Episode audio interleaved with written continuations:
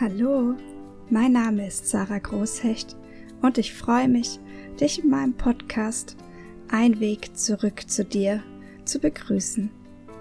Dieser Podcast beschäftigt sich mit den Themen Eigenverantwortung, Selbstliebe, Spiritualität und dem Thema Morbus Crohn. Ich teile mit dir meine Geschichten, Erfahrungen und Ansichten, um dir zu zeigen, dass auch du mehr und mehr in Eigenverantwortung und Selbstliebe leben kannst. Ich wünsche dir viel Spaß bei dieser Folge. Hallo zusammen. Ich habe mir überlegt, dass ich euch in der nächsten Zeit ein bisschen mehr über meine Verfahren erzählen möchte, also einfach über mein Repertoire, das ich bisher habe. Und Somit starten wir heute auch mit der NLP-Technik. Ich versuche euch das immer möglichst kurz und bündig zu erzählen, dass ihr euch was darunter vorstellen könnt. Ich hoffe, das gelingt mir möglichst gut. Also, das NLP-Verfahren wurde in den 70er Jahren entwickelt und zwar von den Herren Richard Bandler und John Grinder. Ob ich das jetzt richtig ausgesprochen habe, bleibt dahingestellt. Die zwei Herren haben sich damals auf jeden Fall gefragt, was denn so die erfolgreichsten Therapeuten machen und ja, wie die vorgehen und wie sie das optimieren könnten. Sie wollten nämlich eben eine neue Technik erschaffen, die möglichst effektiv ist. Dann haben sie sich das Feld angeguckt und haben festgestellt, dass sie da vier verschiedene Ansätze haben, die sie für am geeignetsten halten. Und zwar war das die Hypnotherapie, die systemische Familientherapie, die Systemtheorie Kybernetik und die Gestalttherapie. In den vier Feldern haben sie einfach das größte Wachstumspotenzial gesehen und die größten Erfolgschancen für die Klienten. Dann haben sie diese vier Themen eben genommen und haben daraus dann das für sie Beste gezogen und haben daraus NLP erschaffen.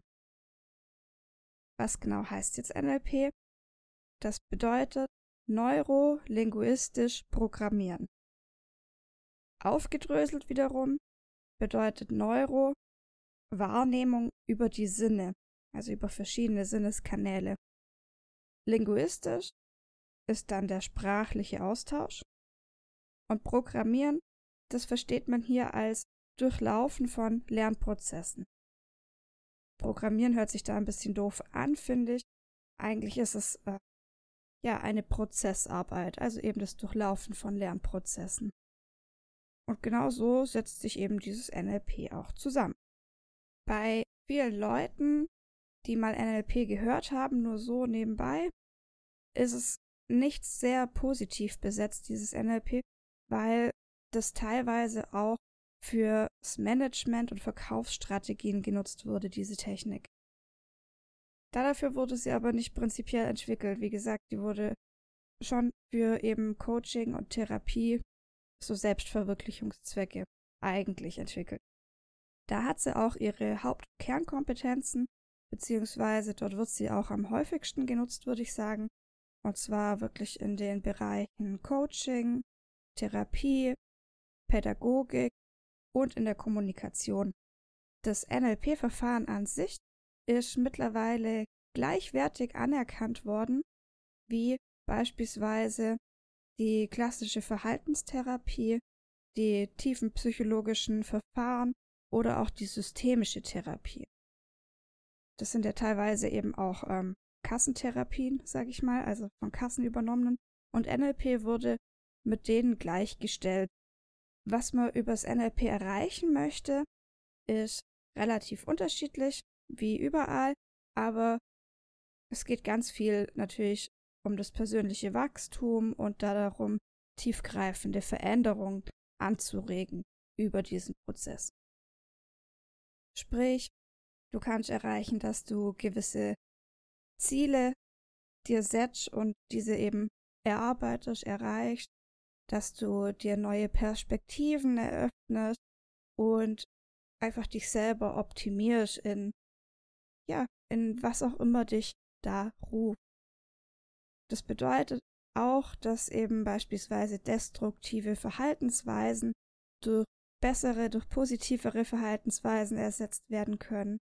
Ein ganz großes Feld ist auch das Feld der Beziehungen, also zwischenmenschliche Beziehungen, dass man die besser versteht und gegebenenfalls auch verändern und verbessern kann. Im Großen und Ganzen geht es beim NLP dann darum, dass wir unsere eigene Flexibilität erhöhen. Das heißt, wir haben ein bestimmtes Repertoire an Strategien sozusagen, die wir nutzen, um mit unseren Anforderungen von außen und innen umzugehen. Und wir möchten erreichen, dass dieses Repertoire erhöht wird. Also, dass wir mehr Wahlmöglichkeiten erhalten, wie die, die wir bisher schon kennen. Dazu nutzen wir unsere Ressourcen. Das heißt, Ressourcen ist alles, was in uns angelegt ist, alles, was uns unterstützt in diesem Prozess. Und in jedem Menschen ist jede Ressource schon vorhanden, aber wir haben bewusst nicht Zugriff auf all die. Das heißt, wir möchten auch hier tiefer reingehen, die Ressourcen mehr ausschöpfen, um darüber dann unser Verhaltensrepertoire flexibler zu gestalten. Und dadurch können wir dann auch neue Ansätze und neue Lösungswege für bestehende Probleme finden. Du kannst es dir auch so vorstellen, wenn du ein gewisses Thema oder ein gewisses, einen gewissen Konflikt einfach hast, das kann in einer zwischenmenschlichen Beziehung sein, das kann aber natürlich auch eine Verhaltensweise oder irgendwas anderes sein, das dich ähm, hier ja beschäftigt. Dann taucht dieses Thema auf oder dieser Konflikt und du versuchst mit deinen vorhandenen Fähigkeiten, mit deinem vorhandenen Repertoire da darauf zu reagieren und sozusagen abzuwenden oder zu verbessern. Das Problem ist, du hast eben nur ein eingeschränktes Repertoire in der Regel, weil du nicht den freien Zugriff auf alles gleichzeitig hast. Wenn du mit deinem vorhandenen Repertoire aber hier keine Lösung erschaffst, weil dir einfach die richtige Strategie noch fehlt, dann bist du in einem Kreislauf gefangen, weil dann taucht dieses Problem auf, du versuchst mit den vorhandenen Mitteln zu lösen, das funktioniert nicht, dann kommst du wieder irgendwann an den Punkt, dass das Problem wieder auftaucht, du es wieder gleich versuchst zu lösen, das natürlich wieder nicht funktioniert. Das ist dieses klassische, ähm, ich reagiere immer oder ich nutze immer dieselben Dinge und erhoffe mir trotzdem eine andere Lösung. Das funktioniert einfach nicht. Wenn ich immer gleich an die Sache herangehe, dann werde ich auch immer die gleiche ähm, Reaktion wieder bekommen. Dann kann sich nichts verändern. Das heißt, man muss sich hier an dem Punkt, wo sich das immer wiederholt, wie ein Kreislauf, muss man von außen, also über das NLP-Verfahren beispielsweise, einen neuen Impuls setzen, also dir eine neue Ressource geben oder ja, einfach einen neuen Impuls. Dann kannst du aus dieser Spirale oder aus diesem Kreis ausbrechen, indem du dir eben einen neuen Lösungsansatz erschaffen kannst. Mit dem bist du dann fähig, dieses vorhandene Problem aus einer neuen Sichtweise heraus zu bearbeiten und im allerbesten Fall natürlich aufzulösen. Die Arbeit an sich im NLP ist ein sehr leichtes und spielerisches Verfahren, würde ich sagen, das alle Sinneskanäle mit einbezieht. Beziehungsweise auf jeden Fall mehrere Sinneskanäle immer. Das ist nicht wie in der, ich sage es mal, ganz regulären Therapie, beispielsweise in der tiefen psychologischen Therapie, wo es übers Sprechen geht und übers Hören sozusagen. Da wird sich ja nur so ausgetauscht. Sondern es geht wirklich darum, alle Sinneskanäle oder zumindest mehrere Sinneskanäle zu aktivieren und mit denen zu arbeiten, um neue Strategien zu entwickeln. Das heißt, dass auch ganz viel wird gearbeitet mit ähm, Bodenankern beispielsweise. Das heißt, du stellst dich tatsächlich auf ein geschriebenes Wort drauf im Raum und kannst von dort aus deine Perspektive erweitern, kannst deinen Körper sozusagen mitnehmen in die Arbeit. Du arbeitest zusammen mit dem Sprechen und aber auch mit dem Körper, mit dem Fühlen. Ganz viel übers Fühlen. Wie fühle ich mich hier? Wie fühle ich mich dort? Was ist hier gerade los sozusagen? Und über das Mitnehmen der verschiedenen Sinneskanäle kann auch die Veränderung viel tiefgreifender gehen, beziehungsweise kann sich viel mehr neue Repertoires und Ressourcen dir eröffnen. Und eben alles in sich ist es aber sehr spielerisch gehalten zum Arbeiten.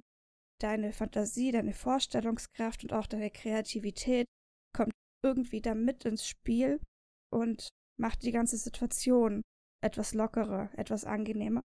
Und eben, es gibt eine ganz neue Betrachtungsweise. Außer mit Bodenankern arbeitet man da zum Beispiel auch gerne mal mit einer Timeline oder tatsächlich einfach über die Kreativität, die eigene. Ja, schlussendlich bleibt zu sagen, dass eigentlich vom Themenbereich her für NLP irgendwie alle Thematiken zwar geeignet sind, aber ganz speziell kann super gut zwischenmenschliche Beziehungen bearbeiten, sei es Mutter-Kind oder Partner oder welche Beziehung auch immer geschäftlich, diese hier super zu bearbeiten. Dann Zielerreichungen und Zielsetzungen kann man ganz schön machen. Oder eben die gewünschten Verhaltensweisen herausholen, also eher andersrum, die gewün also ungewünschte Verhaltensweisen ablegen und zu gewünschten umändern. So. Ja, und dadurch erhalten wir einfach mehr Wahlmöglichkeiten in unserem Leben und einen leichteren Umgang mit unseren Themen, mit unseren Problemen, neue Ansichten. Mehr gibt's hier in dem Moment für mich nicht zu sagen. Ich glaube, du kannst dir jetzt einigermaßen was drunter vorstellen. Wenn du irgendwelche weiteren Fragen dazu hast oder Interesse daran hast, dann kannst du dich super gern bei mir melden. Und ansonsten hören wir uns einfach nächste Woche wieder. Ich wünsche dir einen wunderbaren Tag. Alles Liebe, deine Sarah.